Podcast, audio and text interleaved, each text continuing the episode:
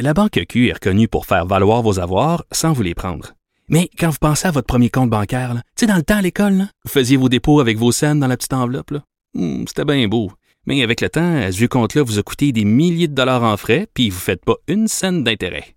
Avec la Banque Q, vous obtenez des intérêts élevés et aucun frais sur vos services bancaires courants. Autrement dit, ça fait pas mal plus de scènes dans votre enveloppe, ça. Banque Q. Faites valoir vos avoirs. Visitez banqueq.ca pour en savoir plus. Cube Radio. Il connaît tous les dessous de la politique. L'économie, la santé, le transport. Chef du bureau d'enquête de l'Assemblée nationale. Antoine Robitaille. Là-haut sur la colline. Cube Radio. Bon mardi tout le monde, en direct du Cochon à Québec à l'Assemblée nationale. Je suis avec mes vadrouilleurs. On a euh, vraiment une, émission très intéressante qui s'en vient. On a des, des invités de marque. Pierre Arcan, le chef de l'opposition officielle. Ruba Gazal, la nouvelle députée de, de Mercier. La chroniqueuse José Legault. Le constitutionnaliste Guillaume Rousseau. Donc, euh, vous allez voir, là, ça va être extrêmement intéressant. Surtout qu'on commence justement avec les vadrouilleurs et, Marc-André Gagnon, euh, qui est correspondant parlementaire à Québec et parfois à Toronto. Justement, il revient de Toronto. Jean-François Gibault, euh, qui est responsable de la recherche à, QMI, qui est le, directeur de la recherche, et Patrick Belrose, correspondant lui aussi parlementaire. Et je commence tout de suite euh, par suggérer qu'on écoute un, extrait d'une grande chanson de Jean Leloup. Vas-y, Joël.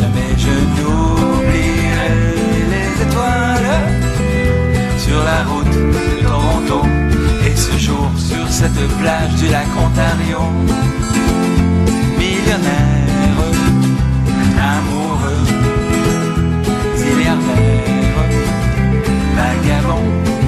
Alors, Marc-André, es-tu allé sur une plage du lac Ontario Ben, comme je- Jean Leloup? Ben, je suis passé proche euh, de la plage euh, Ah du- oui? du lac Ontario. Oui, il y en a une euh, à Toronto. Mais euh, par contre, euh, il faisait quand même froid, mais pas un brin de neige. Alors, il faut Ah. vraiment fouiller pour trouver euh, ne, ne serait-ce qu'un petit monticule de neige euh, à Toronto. Donc, euh, en bon français, ça m'a donné un break de neige euh, ce, ce- ce petit week-end euh, dans la ville Une reine. petite pause. Ouais. Puis euh, c'est agréable, de- donc c'est un beau, euh, un beau- une belle, euh, comment dire, une belle mission de Monsieur Legault? Euh, ben euh, c'était très c'était très bref hein parce que Monsieur Legault en réalité euh, bon moi je suis allé j'ai passé le week-end là-bas j'en ai profité Ah, ok, tu sais tant ok, qu'à ok. non mais tu sais tant qu'à Ben oui. mais euh, mais Monsieur Legault est arrivé euh, il a atterri euh, hier matin donc c'était vraiment express hein il est allé directement à Queens Park et puis après euh, il repartait pour Québec et effectivement ben comme journaliste et comme comme correspondant parlementaire je trouvais ça intéressant aussi de ben, d'être au Parlement à l'Assemblée législative là-bas à Toronto puis de pouvoir Ça comparer grouillait, ça grouillait d'activité. Oui, ben- ici, c'est- on a de hâte là. Que ça- Exact. ça Ici, c'est ça, on a hâte que ça recommence à siéger.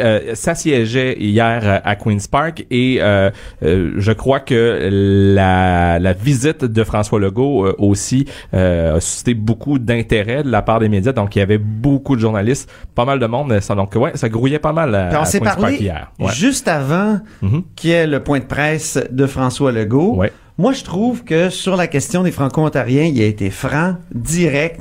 Euh, si évidemment c'est vrai que si, si, si- si c'est vrai que c'est ce qu'il a dit Ouais. en privé, parce qu'on sait que M. Legault, des fois, dans ses rencontres officielles, après ça, on dirait qu'il invente des affaires. Ben, Comme avec Kathleen Wynne, l'ancienne euh, première ministre euh, d'Ontario. Donc, comment ça s'est passé, Ben, euh, cette rencontre? Comme tu l'as écrit dans ta chronique ce matin, c'est vrai que moi aussi j'aurais aimé être caché puis euh, dans, dans- quelque part dans un petit coin de la pièce qui m'a oublié qu'il y a eu le photo op là puis euh, mais euh, ça s'est pas passé comme ça. Donc effectivement, il faut se fier à ce que monsieur Legault nous a dit de la rencontre. D'emblée, il nous a dit qu'il avait euh, qu'il était déçu en fait, qu'il avait dit à monsieur Ford qu'il était déçu, qu'il avait pas aimé qu'on compare les francophones avec les Chinois ou les autres cultures. Euh, et Monsieur Legault nous a dit qu'il qu'il- qu'il avait dit à Monsieur Ford que ben euh, il avait rappelé en fait qu'on est un des deux peuples fondateurs du Canada, donc il fallait s'attendre hein, à ce que les services soient donnés euh, aux francophones. Euh, ça c'est ce qu'il nous a dit en premier Monsieur Legault lorsqu'il est venu nous rencontrer en point de presse, mais Est-ce comme que ça a été dur de lui soutirer ces, ces propos-là? Euh, ben pas nécessairement, mais le- comme c'est-à-dire il y, avait comme comme on le dit tantôt, hein, il y avait beaucoup de, de journalistes. Alors j'ai l'impression que devant la pression et voyant que les journalistes avaient l'impression qu'au fond sa réaction c'était peu, simplement de dire, j'ai dit à M. Ford que je suis déçu. Même moi, au micro, je, je lui ai dit, ben, ça me rappelle un peu euh, M. Legault. Le, Monsieur Couillard. euh, le- ben, le- non, mais la position que Andrew Scheer a exprimée Ah oui. au cours euh, du week-end, parce qu'il y avait aussi à Toronto un, un congrès des, euh, des Et c'est là qu'il a rajouté le peuple fondateur et euh, l'autre Ben, élément. Il y avait un autre élément bien intéressant. ben- Par ah oui, la comparaison entre le traitement des minorités Ah. ici, euh, minorités anglophones ici et euh, en, en Ontario. Moi, j'ai trouvé ça intéressant. Ouais. Ça, c'est crucial. Tu sais, ils ils ont plein d'hôpitaux, les, les, la minorité anglophone ici, les gens de la minorité anglophone, ils ont, ils ont accès à trois universités subventionnées, tout ça. Je veux dire, euh, c'est, c'est, c'est extrêmement différent pour à peu près le même nombre de personnes. Hein, Ouais. 600 000, 800 000, si, si je ne m'abuse. Exact. Ben surtout, c'est à force de questionner M. Legault qu'il nous a dit je lui ai euh, demandé à M. Ford de reconsidérer sa position. Bon. Donc ça d'emblée, c'est pas ce qu'il nous avait dit, mais bon, le, le morceau, il a fini par le cracher. Évidemment, euh, tout ça, ben hein, c'est sans succès. Par contre, parce que M. Ford clairement a pas l'intention de, de changer d'idée. Parce qu'il a parlé Ford finalement. Ben oui, il a parlé. Euh, T'étais dans l'avion. je J'étais, ben, en fait, j'étais dedans parce que moi, mon avion euh, partait euh, en fin d'après-midi euh, hier. Donc, comme il y avait rien de prévu au départ à l'agenda, ben j'étais dans le taxi. Puis, donc, j'ai eu le compte rendu de ce qui s'est dit. Monsieur Ford euh, a commenté et, et ce qu'il a dit notamment, ben un peu comme Monsieur Legault l'avait rapporté, c'est qu'en Ontario, ils font face à un déficit structurel de 15 milliards de dollars. Donc, c'est pas rien, c'est beaucoup. Et euh, Monsieur Ford a dit aussi qu'il faut avoir Ouais. en tête qu'il y a 10 collèges Ben, universités. Et, Ouais. et alors que qui, qui offre 300 programmes en français alors que le Québec Ah, n'a que ouais. trois universités Ah, anglophones ouais. un petit peu de mauvaise foi je pense. Il y a Jean-François Gibault qui est là, euh, directeur de la recherche, qui est, qui qui est presque derrière toi, Marc-André. Et le premier ministre Ford, donc, nous dit que c'est pour des raisons budgétaires qu'on coupe euh, l'université francophone et le commissaire au service francophone. T'as regardé les chiffres exacts, là. Ben ça, oui. c'est intéressant. Je me suis dit, si on veut rétablir les finances publiques, qu'est-ce que ça va changer d'éliminer un organisme comme celui-là? Alors, je regarde, je fouille dans les, dans les comptes publics de l'Ontario pour me rendre compte qu'on parle d'un d'un organisme avec un budget de- d'environ 5 millions euh, et un total des dépenses du gouvernement de l'Ontario de 127 milliards. Donc, 127 000 millions. Donc, on est dans l'ordre de grandeur de 4 millièmes de 1 Donc, il va falloir qu'il en abolisse beaucoup des organismes comme celui-là avant de réduire son déficit de 15 milliards. Marc-André, un mot là-dessus. hier ben on a eu euh, Caroline Mulroney euh, Ben oui. en, en- en scrum et euh, on lui a demandé quelles seraient les économies elle nous a parlé d'économies d'échelle mais ils sont incapables de les chiffrer va encore pour l'instant et eux se défendent d'abolir le, le- le commissaire au service en français parce qu'ils intègrent ces services au bureau de l'ombudsman de l'Ontario faudra voir euh, à l'usure, j'imagine, euh, quelles seront les, les- les véritables économies s'il y en a. On va y revenir sous, plein d'aspects dans, l'émission d'ailleurs plus tard. Mais ce matin, ici au Parlement, euh, à l'Assemblée nationale, c'était le caucus précessionnel de la CAQ et on a assisté au grand retour de Claire Sanson. Là, je me tourne vers Patrick Belrose. Est-ce que c'est un retour définitif? Est-ce que est-ce qu'elle va vraiment garder euh, parce que Claire Sanson, il faut faut dire c'est qui là, mais mais mais je te je te laisse y aller euh, Patrick. Ben, pour répondre d'entrée de jeu, à savoir si c'est un retour définitif, c'est encore incertain. La santé de la santé de Mme Sanson est vacillante, donc elle va attendre d'avoir un diagnostic à la mi-décembre. Mme Sanson souffre de crise d'épilepsie. Et il faut savoir que Mme Sanson est absente Député du d'Iberville. député d'Iberville. Puis elle était fâchée de pas être ministre. Exact. hein. Elle est absente du caucus de la CAQ depuis la sermentation du Conseil des ministres le 18, le 18 octobre dernier. Elle avait claqué la porte. Elle était déçue d'avoir été écartée au profit de nouveaux venus à la CAQ qui n'avaient pas nécessairement un aussi long parcours qu'elle, professionnel ou politique. Elle était partie pendant la sermentation. Exactement. Je veux dire, là, moi, j'en revenais pas. J'ai, j'ai rarement vu ça. Je- Ben, cette image de tous les députés qui applaudissent, c'est de Madame Sanson qui reste, qui reste assise. assise puis qui applaudit pas. Ouais, c'était Moi, au début, je me suis dit, elle reste assise parce qu'elle a un malaise. Mais là, quand t'applaudis pas du tout. Avec la face qu'elle avait. là. Exactement. Oui, Mais Patrick. Claire Sanson, donc, c'est quand même quelqu'un qui a un parcours professionnel intéressant. Exactement. Elle a un MBA de la NYU Stern Institute. Elle a été PDG de l'Association des producteurs de films et télévision du Québec, directrice générale euh, auparavant à Radio-Canada, vice-présidente à TQS. Et il faut dire aussi qu'elle a travaillé dans l'opposition avec François Legault pendant quatre ans, alors que d'autres qui sont arrivés à la dernière élection, ont accédé au Conseil des ministres. Donc, on peut la comprendre quand même d'être fâchée, en colère. En même temps, si Mme Sanson est malade, est-ce que ça aurait été une bonne chose de la placer comme ministre? Elle a dit elle-même ce matin qu'elle elle commence à peine à apprendre des, des cas de comté, euh, puis que même euh, conduire jusqu'à Québec aujourd'hui, ça a été un défi parce que, bon, sa santé euh, est pas très bonne. Donc, on peut comprendre M. Legault de l'avoir mis de côté pour, euh, pour le moment. Bon, OK. On va voir si, si, si elle revient. Euh, moi, j'ai l'impression que l'impatience commence à gagner plusieurs membres du caucus euh, de, de la CAQ. Là. Ouais. Parce qu'après tout, oui, on peut être fâché de ne pas être euh, ministre, puis euh, c'est vrai qu'elle a tout un parcours, mais en même temps, être législateur, être élu du peuple, c'est déjà quelque chose. Il y en a juste 125 au Québec. Mais clairement, il y a un froid entre Mme Sanson et M. Legault. Ce Ouais. matin, on lui a demandé est-ce que M. Legault doit euh, vous expliquer, euh, s'expliquer pour les raisons pour lesquelles vous n'êtes pas placé au Conseil des ministres? Et elle a dit ben, il n'y a pas à s'expliquer, mais on, on voit que clairement la communication est rompue entre elle et M. Legault. Autre gros sujet ce matin, euh, Pierre Fitzgibbon, ministre de, de l'Économie, qui a déclaré ceci. On va écouter un extrait, puis après ça, on en parle. Et quand euh, j'ai euh, été élu le 1er octobre, le 2 octobre, j'ai démissionné du conseil d'administration de l'UDETEC. Et il y a des mesures qui ont été mises en place, des protocoles avec le commissaire à l'éthique que je respecte euh, à 100% Donc aujourd'hui, je suis... euh, C'est quoi ces protocoles-là, M. Fitzgibbon? Le Quels sont-ils les, pro- les protocoles? Qu'est-ce que vous avez fait avec les, les actions que vous avez dans les roues d'EFTEC? Premièrement, les actions, euh, je détenais quand j'étais administrateur, sont maintenant dans une fiducie, euh, sans droit de regard, et c'est un compte discrétionnaire où j'ai aucune euh, influence sur les actions qui sont détenues dans mon compte de fiducie. Ils sont déjà en fiducie, sont assis. Ils sont depuis euh, quelques jours, oui. Alors, euh, Jean-François, euh, de quel type de, de, de conflit d'intérêts potentiel on parle ici? Est-ce qu'il y en a vraiment un? Est-ce qu'il a, a fait ce qu'il fallait faire? Euh, Ouais, ben, oui, M. Qu'est-ce que- Fitzgibbon ouais. a, fait ce qu'il fallait faire. Le conflit d'intérêt, c'est que on se rappellera que dans les derniers jours, euh, M. Fitzgibbon a rencontré la direction de Bombardier et au sortir de la rencontre a précisément parlé euh, d'un soutien de l'État pour la- les fameux CRJ, des petits réactés, les avions régionaux de Puis Bombardier. lui, est actionnaire d'une Et- compagnie qui fait des, Bon. des trains d'atterrissage. Au moment où il dit ça, euh, M. Fitzgibbon, euh, quelques semaines auparavant, était encore administrateur des roues d'EFTEC, une compagnie qui fait les trains d'atterrissage qui équipent les CRJ, aussi des, des modèles Global. Et euh, bon, comme le gouvernement vient d'arriver, c'est normal que ça prenne quelques semaines pour effectuer, dans le fond, les un peu se mettre à- en retraite ses actifs personnels qui concernent ces entreprises-là.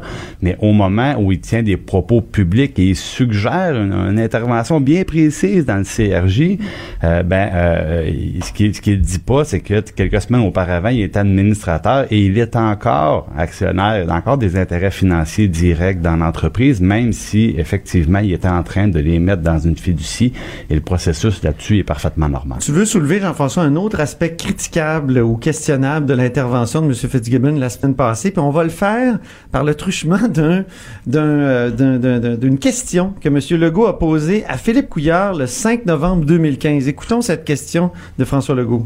Monsieur le Président, le Premier ministre doit absolument obtenir des garanties financières sur les actifs des autres divisions de Bombardier, pas seulement les actifs de la série C.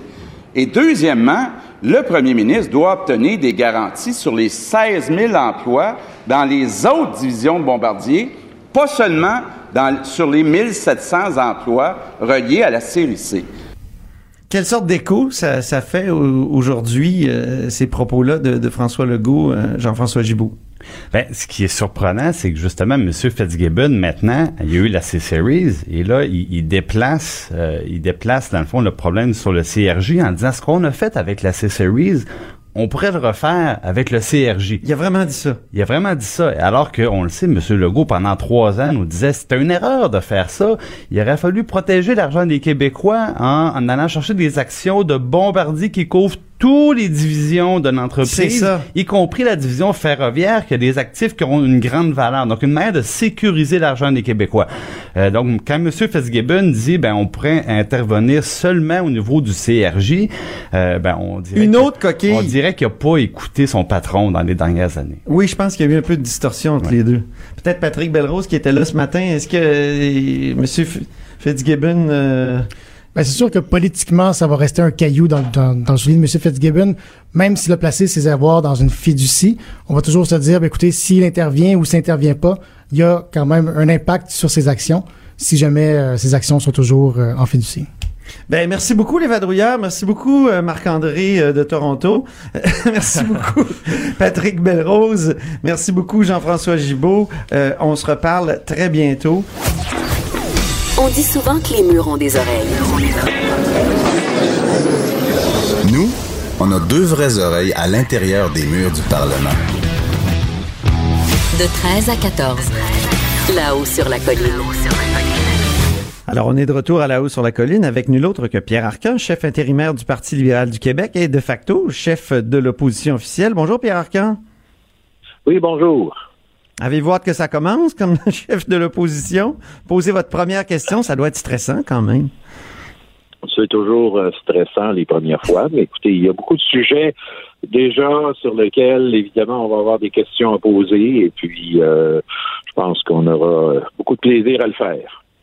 Euh, Je lisais que vous avez été très critique à l'endroit de Pierre Fitzgibbon euh, en disant qu'il faut qu'il se conforme euh, au code d'éthique, tout ça. Ça me faisait penser un peu à une situation dans laquelle vous vous êtes retrouvé vous-même euh, dans le temps avec des, soupçons de conflits d'intérêts, sont des, des sortes d'accusations, d'apparence de conflits d'intérêts qui sont monnaie courante en politique.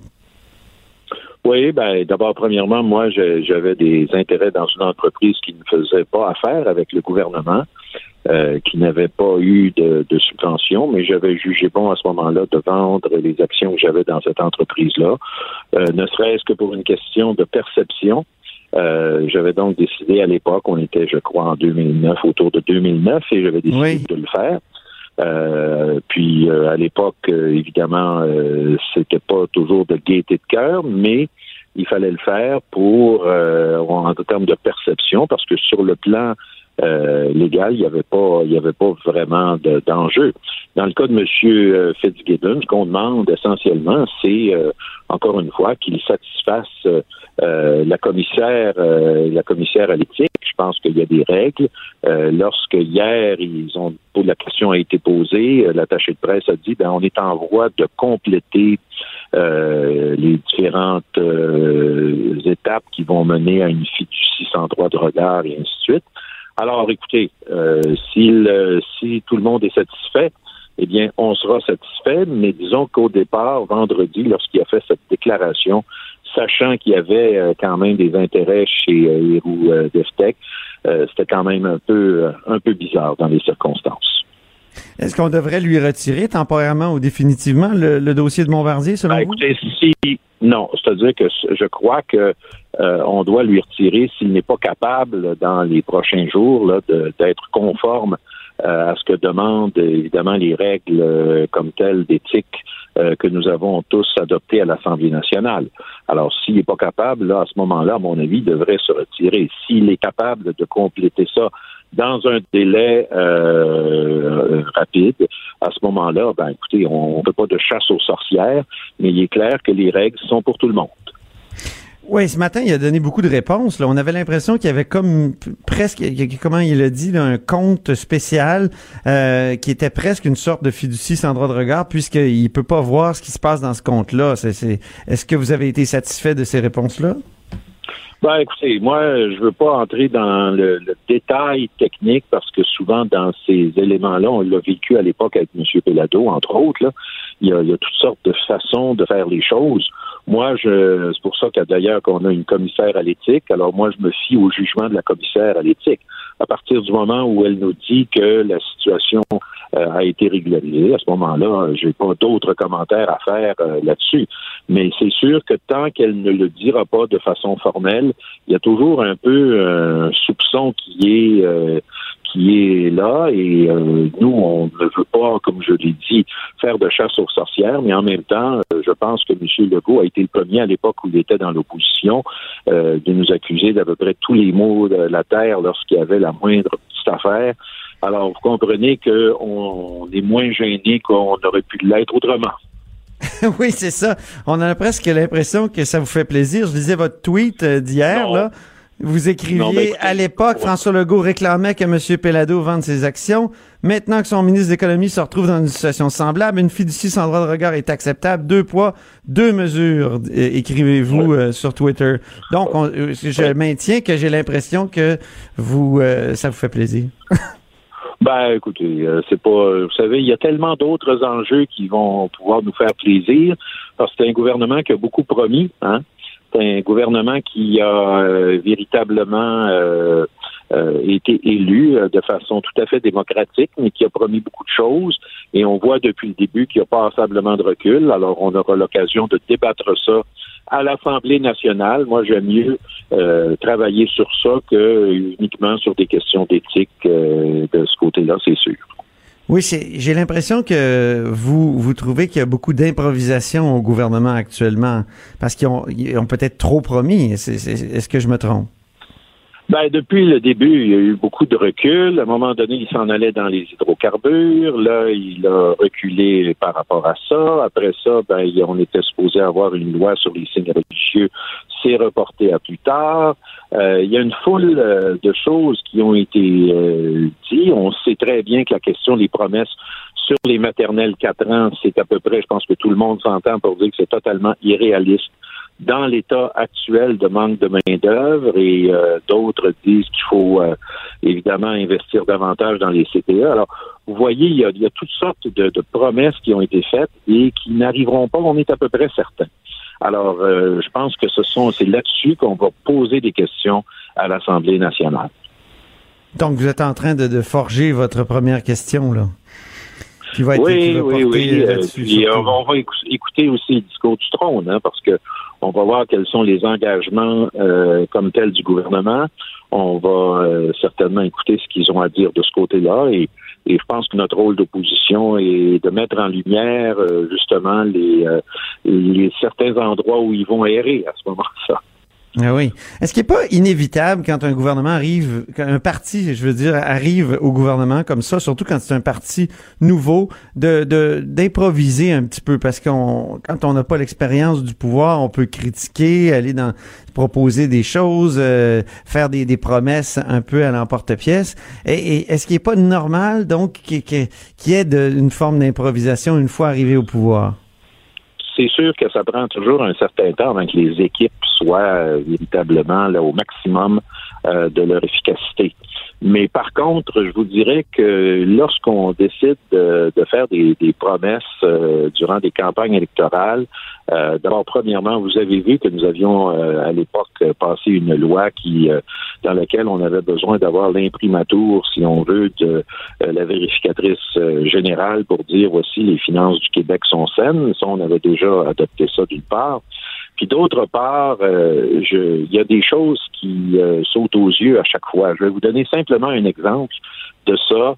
Euh, pendant la, la- lorsque la CAC a présenté son bilan financier et que nous avons euh, présenté également notre bilan financier, on avait mis chacun à peu près 400 millions, si ma mémoire est bonne, pour l'Internet dans les régions du Québec, pour mettre Oui. de l'argent dans l'Internet euh, pour les régions du Québec.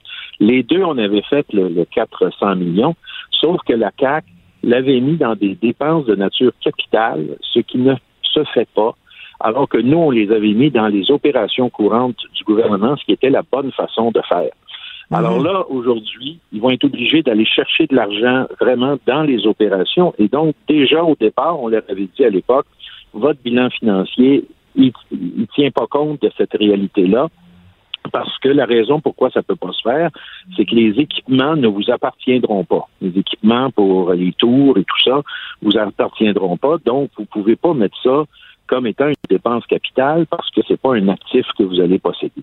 Alors, ce Ah sont oui, des genres d'exemples comme ça et qu'on qu'on fait, mais euh, globalement, je vous dirais, euh, on essaie autant que possible, évidemment, parce que maintenant, aujourd'hui, et particulièrement Antoine, avec des gens comme vous, on sait très bien qu'on doit être extrêmement rigoureux parce qu'on se le fait dire, ça prend pas de temps.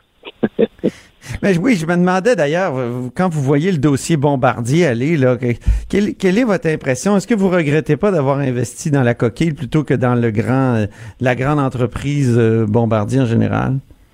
Ben, je pense que l'avenir va le dire. Vous savez, les, les actions de bombardier souvent euh, virevoltent un peu. Il suffit que euh, dans le cas du, euh, de la C-Series ou le Airbus 220, il, il s'agit euh, que de faire en sorte euh, finalement que euh, ils vendent quelques avions de plus, puis soudain l'action se met à aller dans la bonne direction.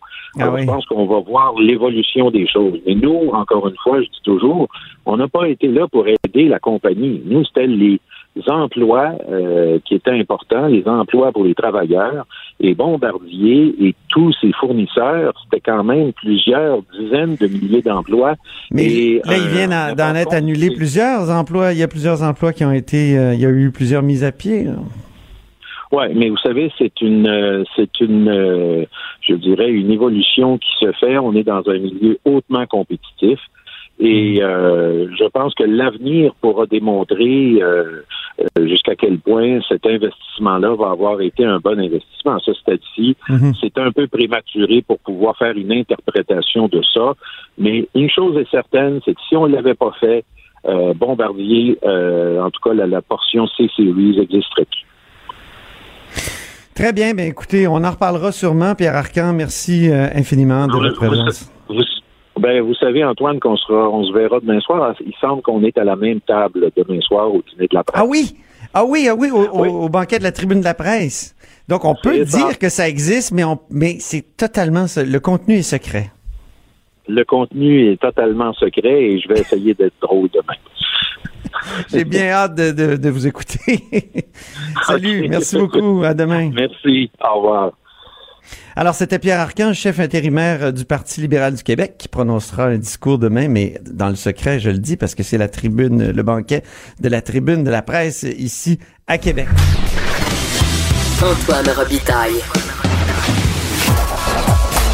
Le philosophe de la politique. De 13 à 14. Là-haut sur la colline. Cube Radio. Ben, le philosophe de la politique reçoit la politologue de, de la politique, d'une certaine façon, que, excusez la redondance, José Legault. Bonjour, José. Bonjour Antoine, mais je ne suis pas politologue d'une certaine façon, mais d'une façon certaine. Ah oui, oui, c'est ça, exactement. En plus, ta thèse portait sur la minorité euh, Anglo-québécoise. anglophone au Québec. Oui, mon mémoire de maîtrise. Oui, oui, oui. Ton mémoire de maîtrise. Et mon premier livre euh, qui s'intitulait L'invention d'une minorité, les Anglo-Québécois euh, chez Boréal, qui fut euh, en toute humilité un best-seller, comme on dit en chinois. OK. Mais euh, dis-moi, pourquoi invention, donc, déjà? Ça Hum. fait longtemps. Ben, c'est-à-dire que je- ce que j'étudiais, c'était le, le- très précisément le discours politique euh, ou du leadership anglo-québécois de de la loi 101 jusqu'à la parution de, de mon mémoire, donc au début des années 90. Ça rajeunit pas personne. Non. Euh, et, et, et donc, euh, euh, ce- mon hypothèse, c'était que c'était un discours euh, euh, minoritaire qui, qui, qui, enfin, c'était un discours politique qui se prétendait minoritaire, mais qui cachait dans les faits un discours de majoritaire, euh, et que euh, c'était un discours qui, euh, qui reposait sur euh, des arguments essentiellement euh, de victimisation. Là.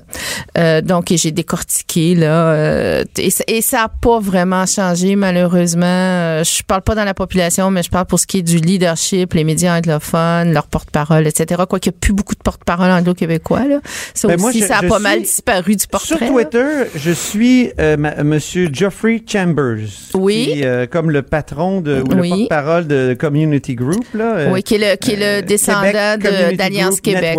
Ouais, c'est le ça. descendant d'Alliance Québec. Ouais, ouais. Et, et lui, euh, il est très remonté contre le gouvernement ontarien. Bien il sûr. s'identifie beaucoup à la minorité euh, francophone. Ben, Peut-être a-t-il peur que d'une façon pour pour prendre sa revanche, le Québec dise ben nous on nous aussi on va cesser de financer les universités de la minorité ou les les hôpitaux de la minorité, ce qui serait ridicule entre toi et moi là. Mais mais mais mais mais, mais c'est ça quand même la crainte de Monsieur Chambers, j'ai Ben, l'impression. ça, ça, ben, ça prouve que euh, mes hypothèses sont encore fondées euh, Ben oui. parce que euh, bon, évidemment, il n'y a aucune comparaison possible entre euh, le, le, le, l'aéropage d'institutions et de droits euh, dont profitent les Anglo-Québécois, et à juste, à juste raison, euh, et ceux des Franco-Ontariens et du reste de la francophonie canadienne. Ça, c'est de toute évidence, mais ils s'identifient à ça.